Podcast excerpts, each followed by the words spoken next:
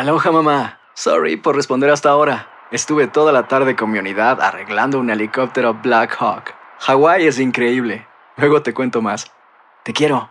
Be All You Can Be, visitando goarmy.com diagonal español.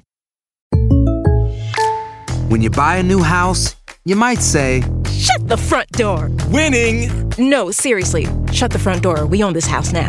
but you actually need to say, Like a good neighbor, State Farm is there. That's right. The local State Farm agent is there to help you choose the coverage you need. Welcome to my crib. no one says that anymore, but I don't care. So just remember, like a good neighbor, State Farm is there. State Farm, Bloomington, Illinois. ¿Alguna vez te has dejado llevar por las apariencias y has pensado que tu valor o el de otros viene de cosas materiales como la vestimenta? Algo que puede elevar el ego y llevarnos a creer cosas que no son reales con tal de seguir manteniendo una farsa que nos aleja de quien realmente somos y a dudar que somos valiosos en este mundo sin importar las apariencias. Ese es el caso del emperador, quien dejándose llevar por su banalidad, terminó pasando vergüenza en frente de todos los que decidieron ser honestos con él, con ellos mismos y con los demás. Sin más preámbulo, te contaré el cuento de El traje nuevo del emperador.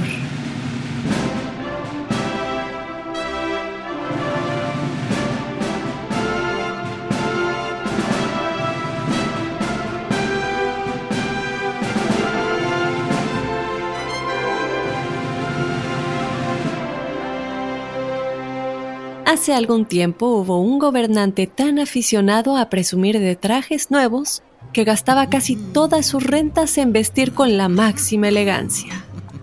No se interesaba por sus súbditos, no le atraía el teatro, ni le gustaba pasear, a menos que fuera para estrenar alguno de sus flamantes atuendos. Se ponía tres o cuatro cada día y del mismo modo que se dice de un rey que se encuentra en el Consejo de Estado, de él se decía siempre, no se le puede molestar, su majestad está en el vestidor. La ciudad en que vivía estaba llena de entretenimientos y era visitada a diario por numerosos comerciantes y curiosos. Un día se presentaron dos pillos que se hacían pasar por sastres asegurando que fabricaban las telas más extraordinarias que se pudieran imaginar. Los colores eran maravillosos y los dibujos destacaban por su insólita belleza, decían. Además, las prendas, una vez finalizadas, poseían la milagrosa virtud de convertirse en invisibles para todos aquellos que no fuesen merecedores de su cargo o que fueran irremediablemente bobos. Deben de ser unos trajes magníficos, pensó el emperador.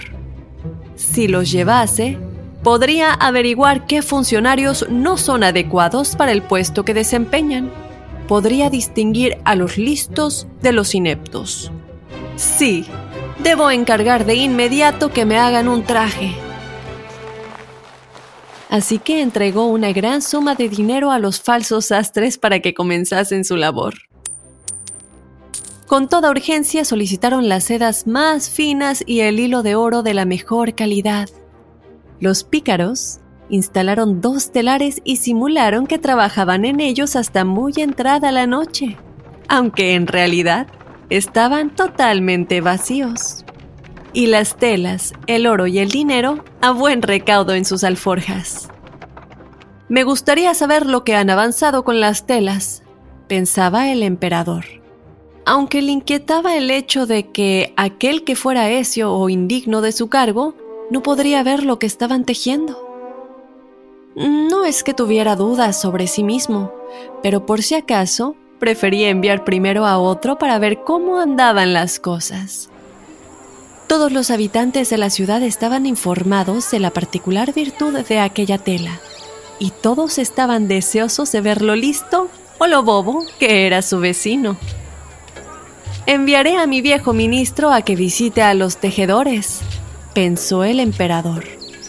Es un hombre honrado y el más indicado para ver si el trabajo progresa, pues tiene buen juicio y no hay quien cumpla con sus funciones como él. El viejo y digno ministro se presentó pues en la sala ocupada por los dos bribones, los cuales seguían trabajando en los telares vacíos. Estos, al ver aparecer a su señoría, le preguntaron qué opinaba de cómo estaba quedando la confección. En concreto, si no encontraba preciosos el color y los dibujos. Dios me guarde, pero si no veo nada, pensó el viejo ministro abriendo los ojos como platos. ¿Seré bobo acaso? Vaya, jamás lo hubiera pensado.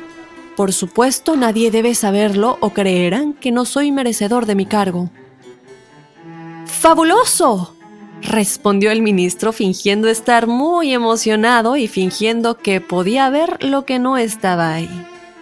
¡Qué dibujos! ¡Qué colores! ¡Es extraordinario! Desde luego le diré al emperador que me ha gustado mucho. Oh, cuánto nos complace, dijeron los tejedores dándole los nombres de los colores y describiéndole minuciosamente el raro dibujo inexistente. El viejo ministro tuvo buen cuidado de quedarse las explicaciones en la memoria para poder repetirlas al emperador y así lo hizo. Los estafadores volvieron a pedir más dinero, más seda y más oro, alegando que lo necesitaban para seguir tejiendo.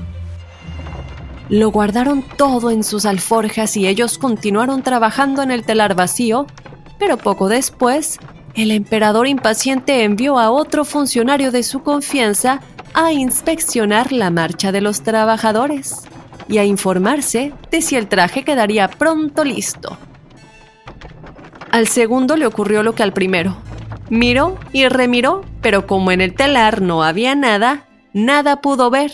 Y como no quería que se rieran de él ni ser destituido de su cargo, se hizo en elogios hacia la tela y el gran trabajo realizado por los astres.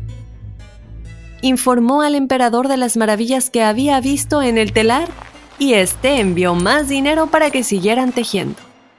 A los pocos días, los astres hicieron correr la voz de que el traje estaba casi terminado. Por eso cuando el emperador quiso ver personalmente la tela antes de que la sacasen del telar, fue seguido de una multitud de personas además de por todo su séquito. Al llegar, se dio cuenta de que no veía nada de lo que los astres le mostraban. Pero antes de que ninguno de los presentes pudiera pensar que era un inepto y que no merecía ser emperador, se apresuró a decir en voz alta y con grandes espavientos. Sublime, maravilloso, estoy más que satisfecho con vuestro trabajo. En ese momento, todo el séquito y la multitud de curiosos que se agolpan en la puerta del telar comenzaron a aplaudir y a comentar lo magnífica que era la tela. Y alguien sugirió al emperador estrenar el traje en el desfile del próximo domingo. Así, se decidió y el domingo temprano los astres ayudaron a su majestad a vestirse con el inexistente traje al tiempo que éste se contorneaba frente al espejo fingiendo admirar las cualidades de la indumentaria. Es precioso, ¿verdad que me queda muy bien? Sin duda digno de su majestad, contestaron. Convencido de que iba a ser la sensación del desfile, sin más miramientos, el orgulloso mandatario bajó la escalinata del palacio para dirigirse a la puerta y situarse bajo palio frente del cortejo. En cuanto lo divisó la multitud que abarrotaba completamente las calles adyacentes, se oyeron vítores y alabanzas por todas partes. Aunque nadie podía ver las ropas del emperador, por supuesto. Todos fingían con tal de que los otros no pensaban que ellos no tenían las cualidades para poderlas ver. Mientras avanzaba la comitiva, ninguno quería parecer bobo e inepto, así que se esforzaron mucho en alabar las vestimentas y aún más la elegancia natural de su majestad para lucirlas. ¡Es magnífico! ¡Qué admirables bordados! Los colores son maravillosos. Excelente el nuevo traje del emperador. ¡Qué bien le sienta! Grandioso, grandioso. ¡Viva el emperador! La muchedumbre estaba cada vez más enfervorizada y su majestad a cada paso más orgulloso y presumido. Hasta que de pronto un inocente niño gritó, Pero si va desnudo, ese señor va desnudo. Los gritos se transformaron en un incómodo murmullo y poco a poco otros fueron siguiendo al niño y reconociendo la realidad de la situación. Es verdad, el emperador está completamente desnudo. No hay traje, no lleva nada puesto, decían todos entre risas, siguiendo a un niño que era honesto, dándose cuenta que los astres habían mentido. El emperador de inmediato se dio cuenta de que estaban en lo cierto. Había sido muy arrogante creyendo ser mejor que los demás. Había acabado demostrando que él era el más necio de todos. Pero decidió que ya era tarde para rectificar y que había que seguir hasta el final, así que levantó la cabeza, saludó cortésmente y continuó el desfile como si nada, haciendo un tremendo ridículo delante de todos.